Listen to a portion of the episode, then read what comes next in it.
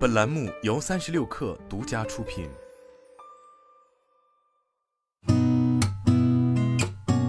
八点一刻，听互联网圈的新鲜事儿。今天是二零二二年十月二十一号，星期五，早上好，我是金盛。小米集团创始人雷军在社交媒体上发表了自己对电动汽车行业的看法，称相信当电动汽车行业成熟时，世界前五大品牌将占据百分之八十以上的市场份额。换句话说，我们成功的唯一途径是成为前五名之一，并且每年出货超过一千万辆，竞争将是残酷的。创维数字在互动平台表示，公司数字智能盒子、网络连接设备、VR 终端产品上的芯片不存在短缺问题。目前，除其个别少量电源 IC 之外，公司供应链方面一直以来都能较好的满足客户订单的交付需求。据美国消费者新闻与商业频道报道，许多美国企业领袖近期对美国经济前景发出警告。美国亚马逊创办人杰夫·贝索斯也在其中。他表示，美国经济面临艰难时期，各界最好做好准备。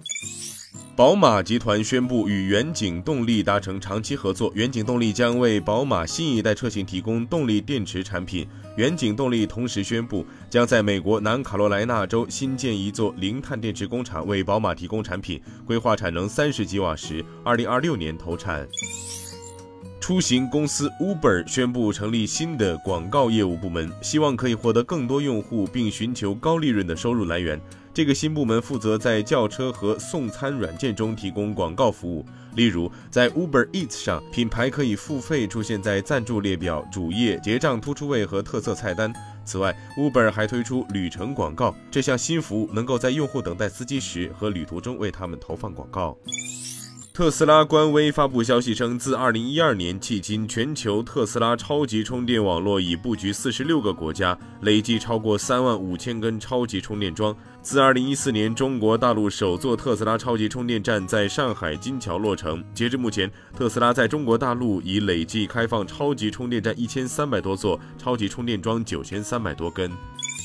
亚马逊在英国面临集体诉讼，被指控使用秘密算法滥用其在在线市场的主导地位。负责该案的律所 Hosfield 宣称，亚马逊通过在 Buy Box 功能中使用一种隐秘且自立的算法，隐藏更优惠的交易来增加自己产品的曝光，从而让数百万客户支付更高的价格。Hosfield 表示，根据经济学家的估计，消费者的潜在损失可能高达九亿英镑。